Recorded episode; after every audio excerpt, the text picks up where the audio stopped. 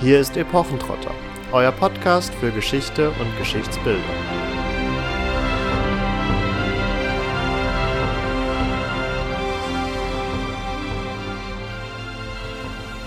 Sieh mich an, Lucius.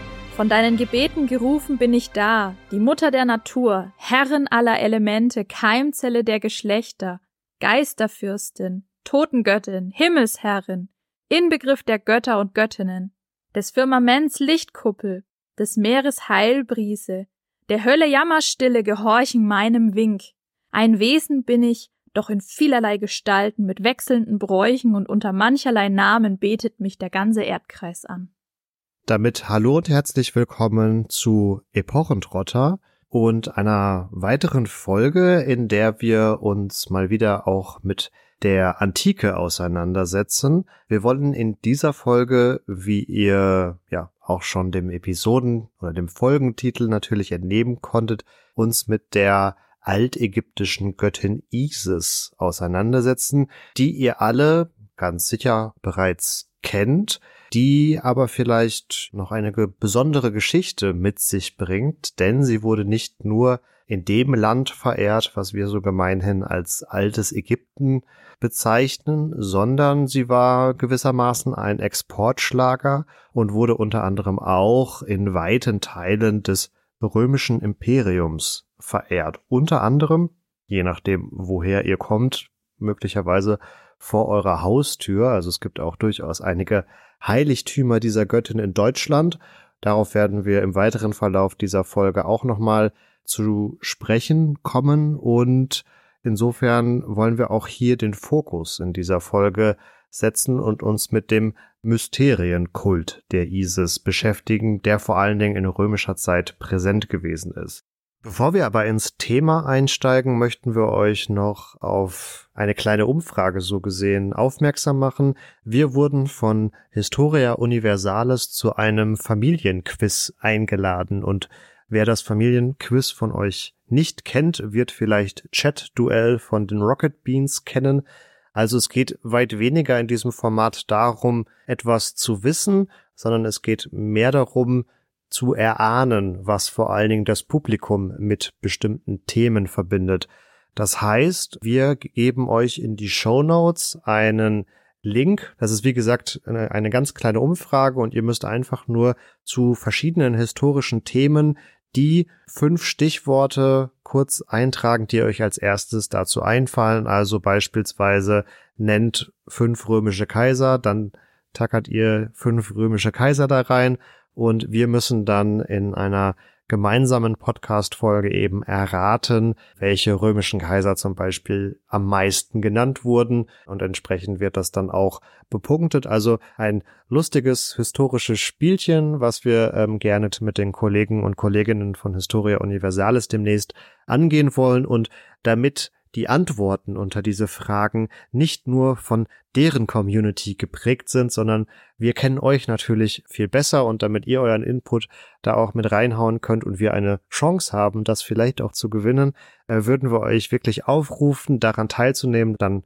haben wir hoffentlich eine Ahnung davon, welche römischen Kaiser euch beispielsweise als erstes einfallen und können das Ding nach Hause bringen. Vielen Dank dafür und damit ab zum Thema.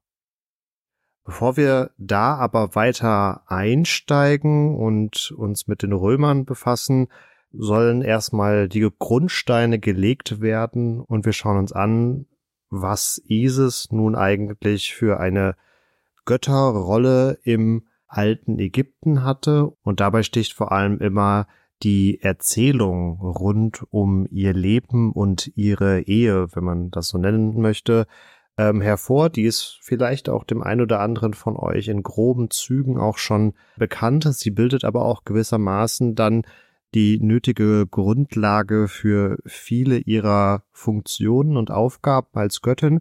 Und insofern wollen wir uns erst einmal anschauen, was es nun damit auf sich hat mit ihr, Osiris und einem anderen Gott namens Horus. Und genau bei Osiris fangen wir auch diese kleine Geschichte an. Osiris war der Sohn von Geb, der für die Erde steht, und von Nus, die für den Himmel steht, und damit der Bruder auch von Seth. Osiris erbte den Thron des Pharaos und brachte den Menschen in Ägypten Gesetz und Ordnung. Er nahm Isis, seine Zwillingsschwester, als seine Königin und Gattin, und zusammen brachten die beiden Gottheiten dem Reich viel Wohlstand. Darauf war sein Bruder Seth, beziehungsweise ihr Bruder Seth, sehr eifersüchtig, genauso wie auf den Erfolg, den Osiris auf dem Thron hatte, und Seth trug es ihm nach, dass wiederum seine Frau Nephthys eine weitere Schwester dieser schon drei genannten Götter, sich als Isis verkleidet hatte und von Osiris hatte schwängern lassen. Daraufhin wollte Seth ihn loswerden, indem er Osiris im Nil ertränkte. Wir sehen also bis hierhin schon ein ziemliches Familiendrama. Um zu verhindern, dass Isis irgendeine Magie einsetzt, um ihren Bruder wiederzubeleben, zerstückelte Seth Osiris Leiche und verstreute sie auf der ganzen Erde, damit Isis das also nicht so einfach bewerkstelligen kann. Die Magie, die Isis angeblich besessen hat, stahl sie dem gealterten Gott Ra. Trotz der List von Seth konnte Isis mit Hilfe von Tot, einem weiteren Gott, die Körperteile von Osiris zusammentragen und seinen Leichnam wieder zusammensetzen. Durch ihre Liebe und ihre Magie brachte sie ihn dann für einen kurzen Moment ins Leben zurück, Während Osiris auf einer Löwenbahre lag, schwebte Isis in Falkengestalt über ihm, und so zeugten sie ihren Sohn Horus, bevor Osiris für immer in die Unterwelt ging. Nach Horus Geburt versteckte sie den Sohn vor seinem Onkel Seth, weil der natürlich weiterhin versuchte, hier Unfrieden zu stiften, bis Horus schließlich alt genug war, um gegen Seth um den Thron zu kämpfen und seinen Vater zu rächen. Horus triumphierte schließlich über Seth und vereinigte die unteren und oberen Königreiche Ägyptens. So wurde Osiris zum Herrn der Unterwelt, während Horus zum Herrn der Oberwelt wurde. Ganz so einfach hat es Horus allerdings in seinem Leben nicht gehabt, denn als Kind hatte er einige Skorpion- und Schlangenangriffe zu überstehen, was dank der Magie von Isis die heilende Wirkung besitzt, durchaus mehrere Male gelungen ist. Das Interessante hier ist jetzt, dass sich die ägyptischen Pharaonen in eine Reihe mit Osiris stellen und wie er nach ihrem Tod glauben aufzuerstehen und in ein himmlisches Leben in Aru, dem himmlischen Paradies, aufsteigen. Der Hintergrund des Ganzen ist ein Stück weit auch, dass sie sich als die Söhne der Isis verstanden. Und als solche saugten sie in ihrer Kindheit, so der gemeine Glaube, aus der Brust der Göttin den Nektar, der ihnen das Recht zur Herrschaft verlieh. Also hier drauf fußt quasi der komplette Auferstehungsglaube, den wir den Pharaonen zuschreiben, aber auch letztendlich ihre Legitimation für ihre Position im Irdischen. Dieser Isis und Osiris Geschichte ist auch zu verdanken, dass der Totenkult im alten Ägypten so eine große Rolle gespielt hat, beziehungsweise bedingt sich das natürlich gegenseitig. Denn ähm, man sieht hier sehr schön, wie die Lebenden mit den Toten gemeinsam agieren und hier also ein fließender Übergang durch Isis und Osiris gestaltet wird. Aus dieser Geschichte resultiert auch ein Stück weit natürlich dann die Funktion beziehungsweise die verschiedenen Funktionen, die Isis einnimmt, von der klagenden Witwe angefangen, die an der Bahre von Osiris steht und den wieder zusammengesetzten Leichnam betrauert, über die Beschützerin, zum einen von ihrem Sohn als auch von den Enkelkindern später, beziehungsweise sind das eigentlich wiederum auch ihre eigenen. Dazu kommen wir aber später noch. Dann ist sie natürlich auch Lebensspenderin, wenn wir an die Wiedererweckung von Osiris denken. Die stillende Mutter, zum einen für Horus, zum anderen für alle Pharaonen, und darüber hinaus hat sie eben dann ja vor allen Dingen Schutzfunktion. Das wird zunehmend ausgeweitet auch auf den nautischen Bereich, denn sie wird zur Herrin über die Seefahrt und über die Häfen stilisiert als Navigium Isidis, also in so einer Art Weiterentwicklung der bei ägyptischen religiösen Festen üblichen Wagenprozessionen auf dem Nil beziehungsweise auch in Weiterentwicklung der Schifffahrten auf den zum Tempel der Isis gehörenden heiligen Seen wird sie also hier wirklich zur Göttin, die man anruft, wenn man sich auf eine Schiffreise begibt. Darüber hinaus kann Isis aber zunehmend quasi alle Funktionen einnehmen, die andere Göttinnen besitzen, aber dazu werden wir euch natürlich in dieser Folge noch genaueres erklären, also bleibt kurz noch ein bisschen gespannt. Bei mehr als 3000 Jahren Kulturgeschichte muss man, glaube ich, in der Auseinandersetzung mit ägyptischen Themen immer ein wenig den Disclaimer voranstellen oder zumindest mitschicken, dass wir hier auch bei Isis und Osiris natürlich so eine Art klassische Erzählung wiederfinden, die auch im Laufe der Jahrtausende gewisse Variationen erfahren hat und vor allen Dingen auch ihre verschiedenen Funktionen werden jetzt nicht in voller Fülle zu jedem Zeitpunkt der ägyptischen Geschichte ihr so zugeschrieben worden sein. Wir können vor allen Dingen bei Isis und Osiris beobachten, dass sie beide in der ägyptischen Spätzeit, also so im letzten Jahrtausend, vermutlich sogar erst so in den letzten 600 Jahren äh, vor Christus, nochmal auch an Bedeutung gewonnen haben. Katharina hatte schon anklingen lassen, dass beide auch ja sehr wichtig sind, um königliche Herrschaft zu legitimieren. Insofern waren sie dann auch für die verschiedenen Könige, die dann da so folgten und die auch nicht unbedingt immer aus Ägypten stammten, von besonderem Interesse, um diese Herrschaft zu untermauern und als richtig darzustellen. Gewissermaßen haben wir es ja hier schon mit einer sehr frühen Form des Gottes Gnadentum mehr oder weniger zu tun. Du hattest ähm, auch kurz die Rolle der klagenden Witwe angesprochen und das ist insofern auch nochmal interessant zu beobachten, dass das im altägyptischen Jahreszyklus auch mit einem sehr konkreten Ereignis in Verbindung gebracht wurde. So heißt es nämlich, dass die Tränen der Isis auch für die Nilflut verantwortlich sind und insofern könnt ihr daraus schon sehen, dass sie neben dieser stillenden Funktion für ja vor allem die Götter auch insgesamt eine gewisse Funktion als Fruchtbarkeitsgöttin übernommen hat. Insofern liegt es auch nahe, dass sie rein von diesem Rollenportfolio sehr nah der Hathor stand, einer anderen altägyptischen Gottheit, die eben auch vor allen Dingen als Fruchtbarkeitsgöttin und Göttin der Schönheit verehrt worden ist.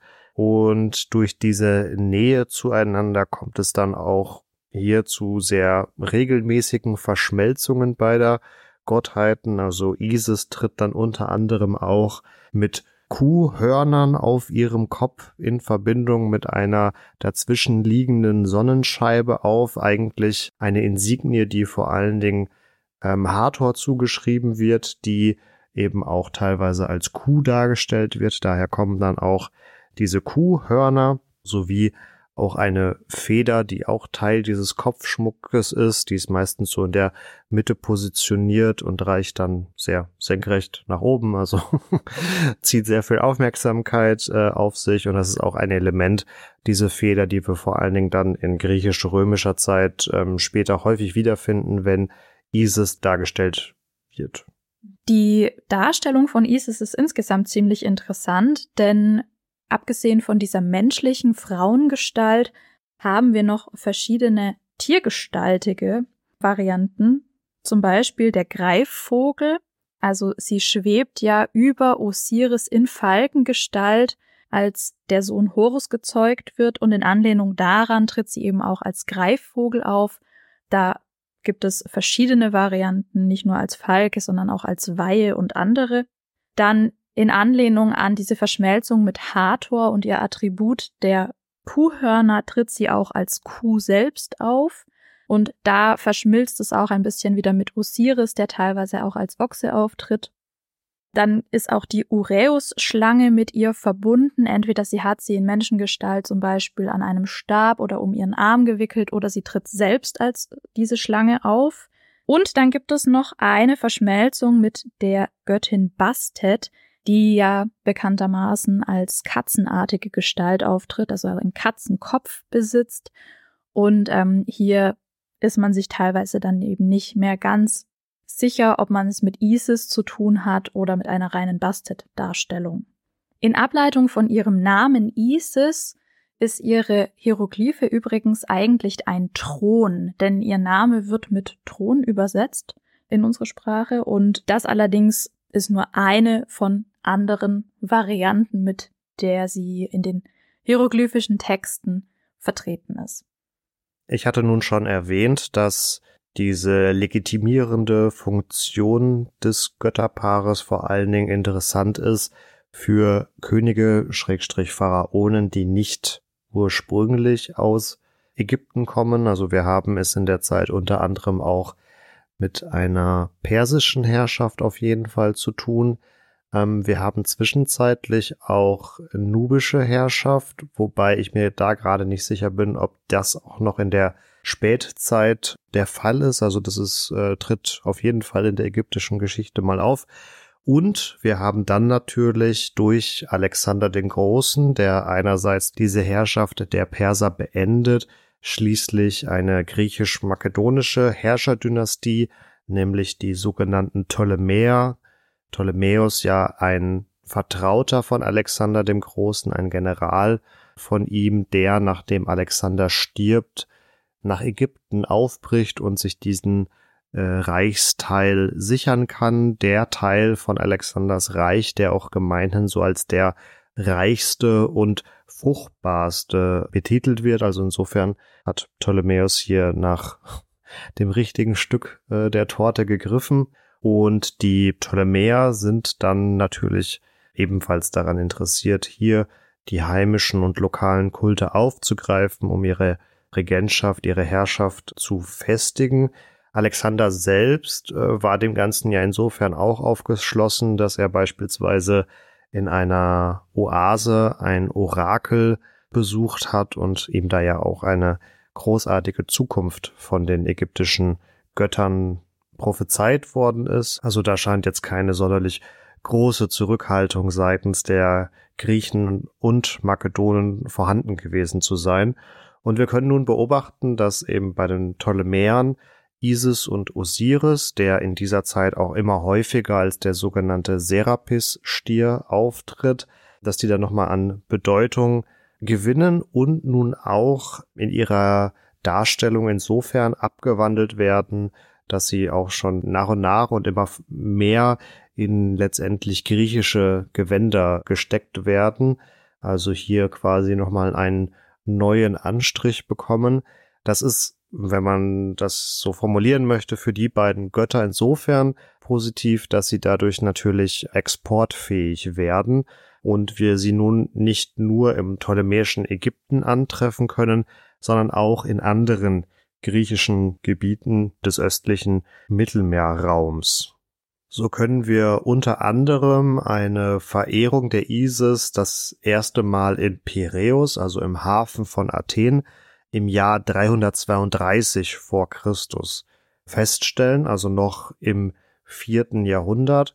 Diese Verbreitung des Isis-Kultes nimmt dann immer mehr Fahrt auf. Wir finden sie im dritten Jahrhundert immer mehr in auch anderen griechischen Gebieten, unter anderem auf Delos, einer Kykladeninsel, die Katharina und ich auch schon mal besucht haben und bei der Vorbereitung dran denken mussten, dass wir da tatsächlich auch schon mal vor einem Tempel der Isis ähm, standen. Das ist heute eigentlich nur noch ein ja, vergleichsweise kleines, rekonstruiertes Gebäude. Also das aufgehende Mauerwerk ähm, war, hatte sich in der Form nicht erhalten, aber es ist davon auszugehen, dass es heute in der Struktur nicht mehr ganz zu sehen, dass da noch so ein kleiner Tempelbezirk mit dazugehört. Also es beschränkt sich nicht nur auf das, was man da heute noch rekonstruiert sieht.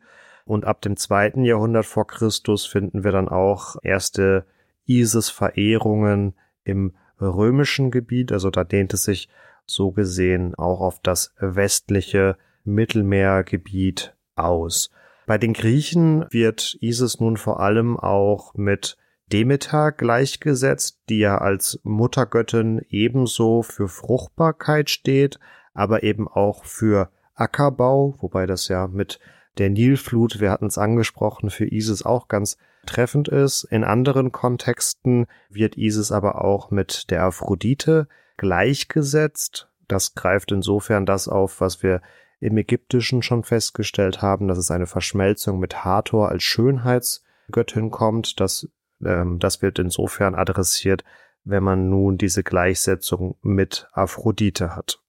Dieser Trend, Isis mit anderen Göttern gleichzusetzen, ist auch, wir hatten es an der Hathor gesehen, schon vorher durchaus präsent, scheint aber, soweit wir das nun der Recherche entnehmen konnten, vor allen Dingen in dieser ägyptischen Spätzeit, also vor allen Dingen auch unter den Ptolemäern, nochmal an Aufschwung gewonnen zu haben. Sie verschmilzt so gesehen mit vielen lokalen Gottheiten und die werden letztendlich nur noch zu Erscheinungsformen ihrer selbst.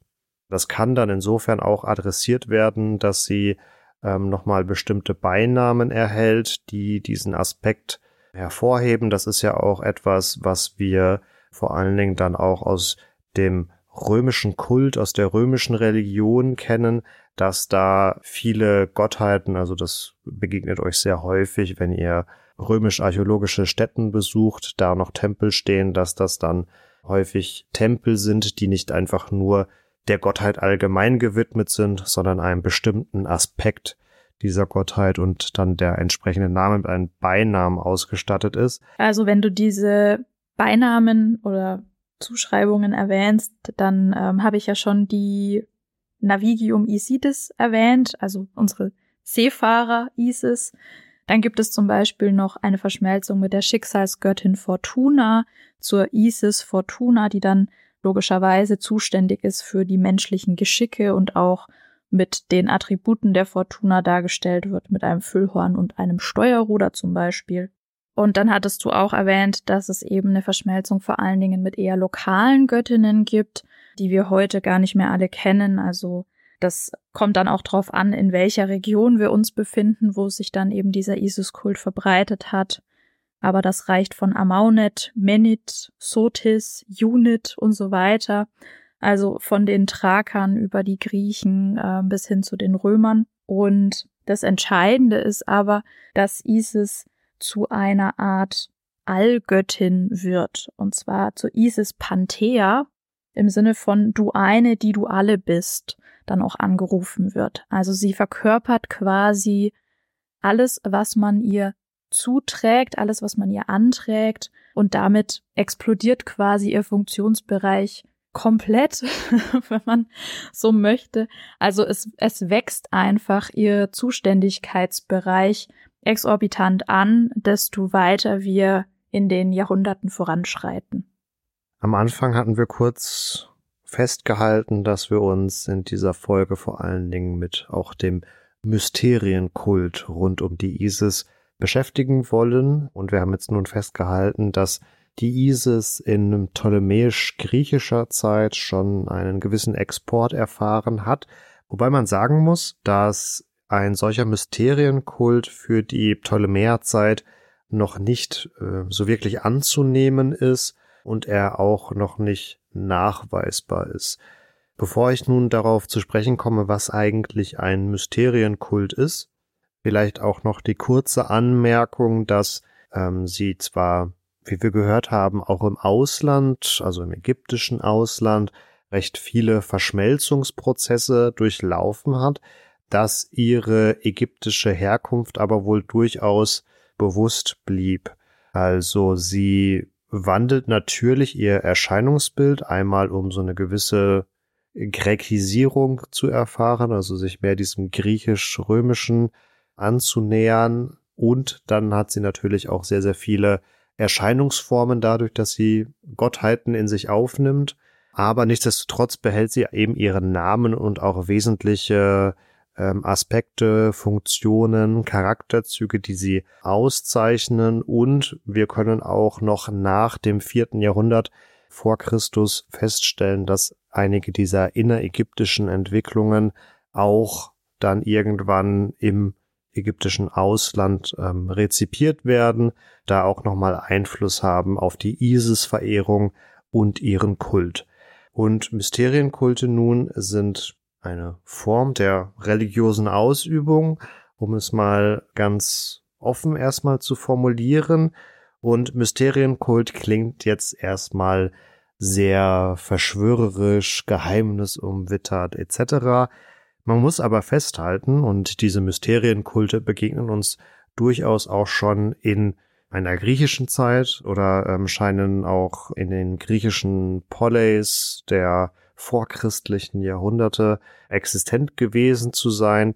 Sie erfahren aber vor allen Dingen dann auch in römischer Zeit nochmal einen großen Aufschwung. Also da ist der Isis-Kult lange nicht der einzige. Da begegnen uns unter anderem auch noch Kulte zu dem schon genannten Serapis-Stier, also einer Inkarnation von Osiris. Wir haben aber auch noch einen Magna Mater Schrägstrich Kybele Kult. Das ist dann die Verehrung einer aus Phrygien stammenden Muttergottheit, wie Magna Mater schon verrät. Und diese beiden zuletzt genannten werden auch häufig in Kombination mit Isis angebetet. Also äh, wir werden gleich noch auf zwei Beispiele zu sprechen kommen, wo die jeweiligen ähm, archäologisch gefundenen Heiligtümer auch einerseits Isis und den Serapis-Stier verehren, andererseits Isis und die Magna Mater verehren. Also das ist nicht unbedingt immer so gut voneinander ähm, zu trennen. Ein weiterer sehr prominenter und relevanter Mysterienkult der römischen Zeit ist dann der Mithras-Kult, der vor allen Dingen ja aus dem persischen Raum stammt und wohl auch schon ja, so ein paar monotheistische Ideen mit sich bringt. Da kennt man dann vor allen Dingen diese sehr imposanten, in Stein gehauenen Szenen, wo Mithras den Stier opfert. Um jetzt aber nochmal auf die Mysterienkulte allgemein zurückzukommen, also es klingt immer so ein bisschen so, als wäre das so ein bisschen was Verschwörerisches. Das ist nur sehr bedingt der Fall, denn das heißt an und für sich nur, dass ihre religiösen Lehren und Riten vor Außenstehenden geheim gehalten wurden und die Aufnahme in diesen Kult erfolgte dann immer auch durch einen Initiationsritus, also man wurde sehr bewusst in diese Gemeinschaft eingeführt, ähm, dadurch entstand auch überhaupt erst so ein gewisses Gemeinschaftsgefühl, aber jedem, auch wenn er nicht Teil dieses Kultes war, war durchaus bekannt, dass dieser Kult existiert. Also das war jetzt nichts, was irgendwie vollkommen im Untergrund agiert. Wir sehen es äh, dann auch daran, dass diese Tempel durchaus sehr prominent platziert werden in den jeweiligen Städten, auch größere Komplexe umfassen und insofern gar nicht groß unbekannter Natur sein können. In der griechischen Welt sind vor allen Dingen die Mysterien von Eleusis besonders bekannt, die Demeter und Chore gewidmet waren und gewissermaßen den, den Frühlingsbeginn gefeiert haben. In diese Mysterien von Eleusis wurde unter anderem auch Augustus als war er das schon römischer Kaiser? Ja, doch, da müsste er ja schon römischer Kaiser gewesen sein. Also wenn ich mich richtig erinnere, ist er im Jahr 20 vor Christus roundabout in diese Mysterien von Eleusis initiiert worden, wurde Teil davon. Das zeugt aber auch gleichzeitig davon, dass es einerseits ähm, durchaus in der Öffentlichkeit bekannt war und gleichzeitig häufig mit diesen Mysterien und ja, dann doch der Geheimniskrämerei um ihre Inhalte eine ge gewisse Exklusivität verkörpert wurde, die einerseits attraktiv war und andererseits, wenn man dann natürlich gesehen hat, dass da auch hochrangige Mitglieder der Gesellschaft ähm, vertreten waren, ja, einen gewissen Reiz hatten durch ihre Exklusivität. Das können wir für den ISIS-Kult so ein bisschen nachvollziehen. Also auch da werden solche sozialen Interaktionen eine Rolle gespielt haben. Aber bevor wir da vielleicht noch weiter zu eingehen, schauen wir uns erstmal an, was es denn nun mit diesem Kult eigentlich so auf sich hat und stellen uns natürlich die Frage, wie viel kann man denn eigentlich dazu sagen, wenn es ein Mysterienkult war und ihre Mitglieder eigentlich sich dem Stillschweigen verpflichtet hatten. Und das führt uns letztendlich zur Frage, welche Quellen haben wir denn eigentlich über diesen Mysterienkult und über die Ausübung vor allen Dingen des Kultalltags zum Beispiel. Und da sind zu nennen Herodot, von Halikarnassos, den ihr vielleicht als griechischen Geschichtsschreiber schon kennt, ähm, oder der Philosoph Plutarch. Weniger bekannt ist vermutlich Apuleius, von dem wir sogenannte Metamorphosen überliefert haben, in denen dann eben der Isis-Kult auch beschrieben wird. Und dann haben wir noch ein relativ spätes Werk aus dem vierten Jahrhundert nach Christus von Firmicus Maternus, der geschrieben hat De errore profanarum religionum. Und besonders aufschlussreich ist für uns aber heute das, was Apuleius hinterlassen hat. Allerdings ist das ein Werk, das durchaus auch komische Züge hat oder satirische Züge, je nachdem, wo man also ein bisschen vorsichtig sein muss bei der Rezeption, dass man das nicht eins zu eins umlegt auf die historische Realität, sondern dass man das eben versucht richtig einzuordnen. Und da gibt es natürlich Leute, die das schon unternommen haben, wo wir uns jetzt bei unserer Recherche dankenswerterweise drauf stützen konnten. Und falls ihr euch gefragt habt im Eingangszitat, wer denn dieser Lucius ist, der hier so angeschrien wird, das ist der Protagonist bei Apuleius, also unserer mit wichtigsten Quelle. Und die Metamorphosen des Apuleius aus etwa dem zweiten Jahrhundert nach Christus erzählen das Schicksal des jungen Lucius, der sich mit sehr fatalen Folgen auf die magischen Künste einlässt. Das hat nämlich für ihn die Konsequenz, dass er sich in einen Esel verwandelt und als solcher erstmal einige Abenteuer und Gefahren durchlebt. Und bis ins elfte und letzte Buch hinein, und Buch meint hier eine Papyrusrolle, spielt Isis überhaupt keine Rolle, für den Helden zumindest nicht. Aber dann eben in diesem elften Buch geht es ganz zentral um sie und letztendlich auch um die Frage der Mysterienweihe und was das eigentlich bedeutet, wenn man sich in ihren Kult einweihen lässt. Für Lucius heißt das, ganz kurz gesagt, eine lebenslange Dienerschaft. Dass Lucius aber überhaupt in die Verlegenheit kommt, in ihren Mysterienkult eingeweiht zu werden, hat damit zu tun, dass Isis diejenige ist, die ihn wieder zurück in einen Menschen verwandelt und ihn also aus seiner Tiergestalt befreit. Und er zieht daraufhin ins Heiligtum ein, also in ein sogenanntes Iseum, nimmt aber nicht sofort die Weihen an.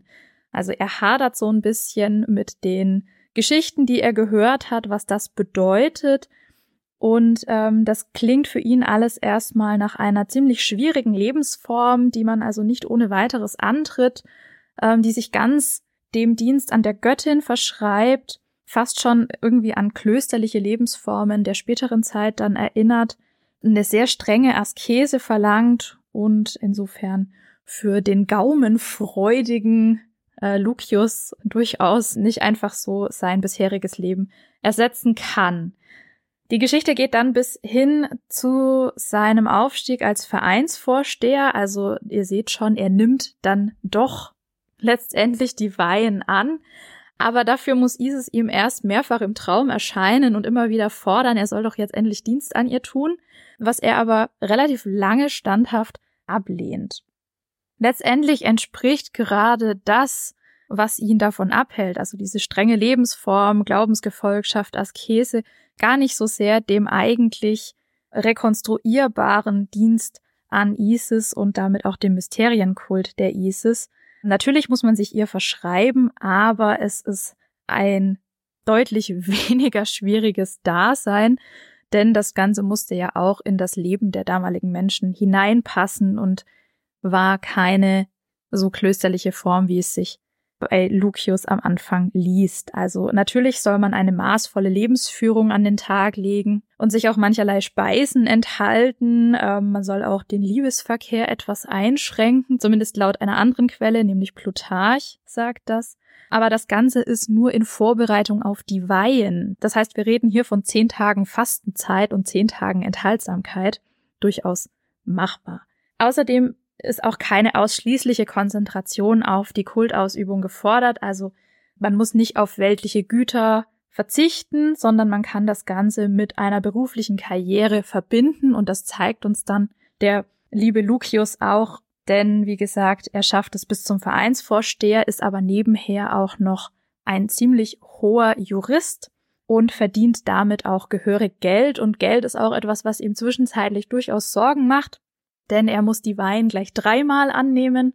Auch nicht unbedingt etwas, was der historischen Realität entspricht, aber was sich natürlich schön erzählen lässt und was vor allen Dingen auch gut erzählen lässt über seine finanziellen Schwierigkeiten, die dann aber durch diese Opferung des eigenen Lebens an Isis von der Göttin behoben werden. Also er profitiert am Ende total von diesem Deal. Was es für ihn tatsächlich aber bedeutet, ist eine tägliche Huldigung an Isis, das heißt der tägliche Besuch des Isis-Heiligtums, was im Gegensatz zu anderen römischen Tempeln tatsächlich ganzjährig und fast ganztägig geöffnet hat, also zumindest von Sonnenaufgang bis zur Mitte des Nachmittags hin, während eben römische Tempel normalerweise nur zu bestimmten Festtagen überhaupt geöffnet sind, zumindest was so die Allgemeinheit angeht. Anbetung von Isis heißt auch, man muss ein bisschen auf den Knien rutschen. Zumindest, wenn man hier Apuleius Darstellung glauben darf.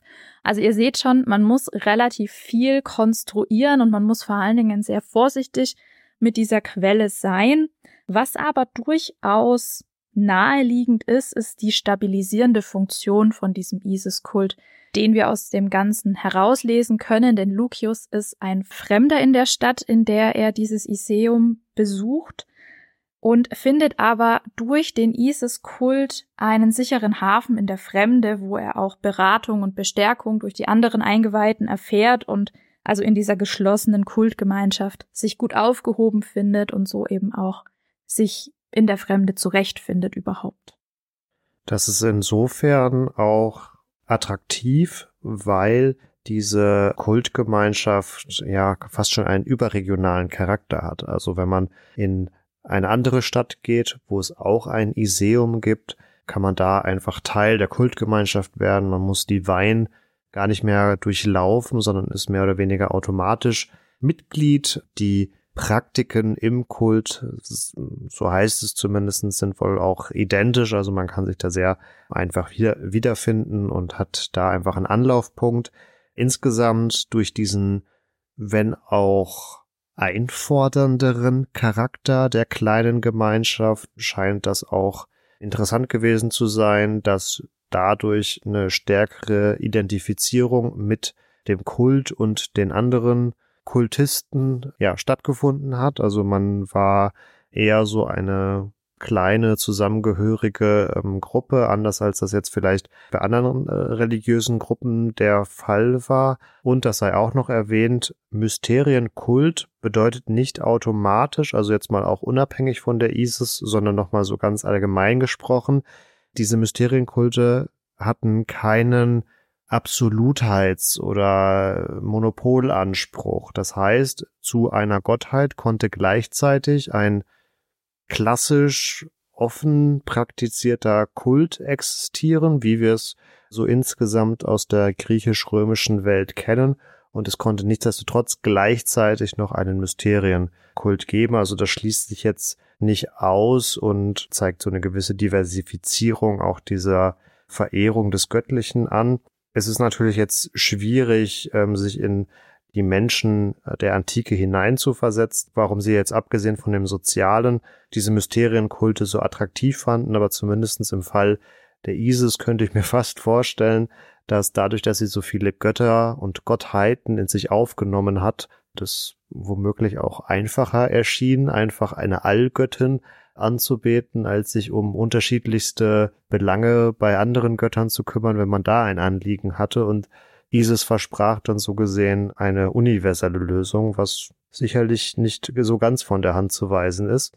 Was eine große Rolle tatsächlich in der Zeit spielt, ist ihre Fähigkeit zur Heilung und zur Rettung, die in dem schon hellenistischen Isis-Kult, aber dann auch im römischen, sehr in den Vordergrund rückt und eigentlich diese Bedeutung für die Schnittstelle zwischen Leben und Tod ersetzt. Und hier komme ich nochmal auf die schon erwähnten Enkel von Isis zu sprechen, beziehungsweise ihre weiteren Söhne, die auch gerne mal als die vier Horus-Söhne bezeichnet werden. Und ihr ahnt es schon, wir haben ein weiteres Familiendrama, denn Horus vergewaltigt seine Mutter Isis und zeugt mit ihr vier Söhne. Im Seti, Hapi, Duamutev und Kebesenuev. Und die werden jetzt gleichgesetzt mit vier Organen, nämlich mit der Leber, der Milz, der Lunge und dem Darm. Und Isis ist vor allen Dingen für die Leber, also für Imseti, zuständig und wird hier also durchaus auch angerufen, wenn man medizinische Probleme hat. Das ist durchaus auch relevant für ihre Kultfunktion.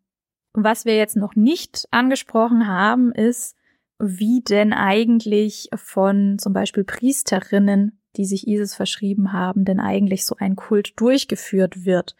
Hier wird's jetzt noch schwammiger als vorher schon, wo wir mit unserem Lucius zumindest noch eine Figur hatten, anhand der wir das einigermaßen uns vorstellen konnten. Man geht davon aus, dass hier diese Klagefunktion von Isis, die ja an der Bahre von Osiris geweint hat als Witwe, eine Rolle spielt und also ausgewählte Priesterinnen zum einen Isis und zum anderen Nephthys, also ihre Schwester, verkörpert haben und Klagegesänge an einer Bahre, die die Bahre des Osiris darstellt, vorgetragen haben. Man hat aber auch damit nicht nur getrauert, sondern man hat damit auch Freude ausgedrückt, denn eben das gehört ja zum Osiris-Kult wiederum dazu, dass er eben zum einen für die Trauer um die Toten steht, aber zum anderen für die Freude über die darauf folgende Auferstehung und die Erhebung in den Himmel beziehungsweise ins himmlische Paradies. In diesem Zusammenhang möchte ich jetzt noch auf das bisher nur so implizit angesprochene Iseum in Pompeji zu sprechen kommen. Das wurde schon 1764, also ganz früh, als man Pompeji wiedergefunden hat, im Süden der Stadt entdeckt und das hat sogar eine kleine Kapelle für heiliges Nilwasser, was dort aufbewahrt wurde. Und jetzt zuletzt bei den Ausgrabungen, die so 2017 stattgefunden haben, haben zwei Archäologinnen was ganz Interessantes gefunden und daraus rekonstruiert, nämlich ein Bankett, das im ersten Jahrhundert nach Christus stattgefunden haben soll. Und das steht jetzt im Zusammenhang mit dem Isis-Kult und da spielen jetzt plötzlich Vögel eine ganz wichtige Rolle, von denen wir schon bei Herodot lesen können, aber wie das eben mit Geschichtsschreibern gerne mal so ist, muss man auch da, obwohl es Geschichtsschreiber sind, immer aufpassen, wie viel man glauben darf, wenn es hier vor allen Dingen um religiöse Praktiken geht. Dieser archäologische Fund lässt jetzt aber vermuten, dass Herodot an dieser Stelle nicht geflunkert hat, denn es wurden acht Hühner, eine Gans und eine Turteltaube rekonstruiert, wo man festgestellt hat, dass sie zunächst zubereitet wurden und dann aber verbrannt wurden. Also man hat wohl teilweise hier in einer Art heiligen Küche von den Priestern, Priesterinnen Speisen zubereitet, Speisen aus Vögeln, die dann teilweise gegessen wurden, teilweise aber auch als Opfergabe dargebracht wurden und in diesem Sinne eben auch für die Göttin verbrannt wurden. Und das ist durchaus bemerkenswert und das ist so auch eines der wenigen Zeugnisse, die wir haben, wo wir wirklich Funde drüber haben, wie denn so ein Kult ausgesehen haben kann und das Spannende hier ist, wir haben sogar noch einen Zusammenhang, in dem dieses Bankett stehen könnte, nämlich mit der Verkleinerung des Isis-Tempels in Pompeji und dem Willen zur Besänftigung der Göttin im Jahr 62 nach Christus. Also wahrscheinlich hat dieses Bankett irgendwann kurz nach 62 nach Christus, nach dieser Verkleinerung stattgefunden, so zumindest die Annahme. Und wenn wir schauen, dass Pompeji 79 nach Christus von dem Vesuv verschluckt wurde und seinem Ausbruch, dann ging der Plan wohl nicht ganz so gut auf. Für den Kult der Isis bzw. den dazugehörigen Ritus muss man wohl auch noch festhalten, dass das ja wohl auch sehr laut zugegangen ist. Also du hast gerade schon die klagenden Priesterinnen vorgestellt, die da auch in die Rolle verschiedener Gottheiten schlüpfen konnten und wenn wir uns heutzutage noch Darstellungen von ISIS-Priesterinnen oder auch von ISIS selbst anschauen, dann begegnet uns da sehr häufig das sogenannte Sistrum. Das Sistrum ist ein Musikinstrument letztendlich. Ähm, ich kenne es vor allen Dingen aus Bronze oder Buntmetall gefertigt, aber es wird vermutlich auch noch ähm, andere Varianten gegeben haben, die vielleicht nicht so aufwendig sind. Und dieses Sistrum müsst ihr euch letztendlich wie eine Art Rassel vorstellen. Also häufig sind es drei Stäbe, an deren Ende Kugeln angebracht sind und diese drei Stäbe sind in einer metallernen Vorrichtung eingebaut, können sich aber frei bewegen. Das heißt, wenn ich die Hand hochreiße, dann können sich diese Stäbe quasi im Sistrum können nach vorne und hinten geschoben werden und die Kugeln, immer wenn ich durch meine Rasselbewegung, wenn die Kugeln dann vorne oder hinten an das Mittelteil letztendlich anschlagen, dann erzeugen sie einen Klang. Und dadurch, dass diese Stäbe dann auch ja, durch die Handbewegung mal mehr, mal weniger gleichmäßig beschleunigt werden, habe ich dann so ein durchgängiges, im Fall einer Bronzensistrum ein durchgängiges metallernes Klackern und das ist ziemlich laut äh, und gehörte wohl scheinbar zu diesem Ritus mit dazu. Wir können dann vor allen Dingen auch in Statuen Darstellungen oder in Grabstein Darstellungen sehen, dass diese Priesterinnen oder eben auch Isis selbst häufig mit einem Krug dargestellt werden. Das wird insofern gerne interpretiert, dass dieser Krug entweder Wasser oder Nilwasser. Katharina hatte ja auch schon diesen Nilwasser-Altar oder Mini-Tempel im Heiligtum von Pompeji angesprochen oder Milch. Und da kommt natürlich auch wieder zum Tragen, dass Isis auch als Fruchtbarkeitsgöttin angesprochen wurde. Sie säugte die Pharaonen mit dem Saft der Herrschaft so mehr oder weniger und ähm, es ist auch, glaube ich, kunsthistorisch durchaus äh, Stand der Forschung beziehungsweise Forschungskonsens, dass die Isis lactans, also die säugende Isis, mit dem Horuskind auf ihrem Schoß, der wiederum an ihrer Brust saugt, ein stilistisches Vorbild für Mariendarstellungen gewesen ist, die ja dann auch als Mutter Gottes entsprechend gezeigt wird, wie sie das Jesuskind an ihrer Brust ähm, säugt. Und entsprechend werden solche Darstellungen dann auch als Maria Lactans betitelt. Eine Besonderheit in diesem Kult ist sicherlich auch die Kahlköpfigkeit der Kultmitglieder, also zumindestens bei den Herren scheinen wir das durchaus nachweisen zu können. Also auch da gibt es entsprechende Statuen und figürliche Darstellungen, die entsprechend aufgrund ihrer Kahlköpfigkeit gedeutet werden, dass sie diesem Isis-Kult zugehörig sind. Gerade in römischer Zeit ist das sicherlich auffällig auf den Straßen römischer Städte, weil hier eigentlich eine eher vollmähnige Frisurenmode mit, wir kennen es von den Kaiserporträts, die ja sicherlich auch eine gewisse Vorbildfunktion gehabt haben dürften, die dann vor allen Dingen auch im zweiten und dann im dritten Jahrhundert diesen sehr lockenhaften und gekräuselten Frisuren daherkommen. Das führt uns auch ganz gut zur Geschichte des Kultes in römischer Zeit, denn wir können beobachten, dass dieser Kult durchaus gefördert wurde, aber auch verboten wurde. Also wir können beobachten, dass vor allem die Flavier, die ja unter Vespasian 68 nach Christus an die Macht gekommen sind, dass vor allen Dingen in dieser Herrscherdynastie der Isuskult gefördert worden ist. Das hat unter anderem auch damit zu tun, dass Vespasian in Alexandria angeblich ja fast schon eine Art Vision hatte, beziehungsweise der Serapis-Stier ihm seine Bestimmung zur Herrschaft gezeigt haben soll. Und in der Folge hatte Vespasian und seine Nachfolger einen gewissen Hang zu orientalischen Kulten, zu denen dann der Serapis-Stier, aber eben auch die Isis gehört. Andere Kaiser dann auch des zweiten Jahrhunderts, also der nachfolgenden Jahrzehnte, da sind zu nennen Trajan, Hadrian und Commodus, haben diesen Kult hingegen sogar verboten. Das hat sicherlich auch mit seiner Eigenschaft als Mysterienkult zu tun. Also wir haben gesagt, es war jetzt nicht geheim, dass das existierte und es war auch vielleicht nicht unbedingt geheim, wer da jetzt Mitglied war, aber im Zweifel war das dann doch insofern dubios, dass man nicht unbedingt nach innen schauen konnte.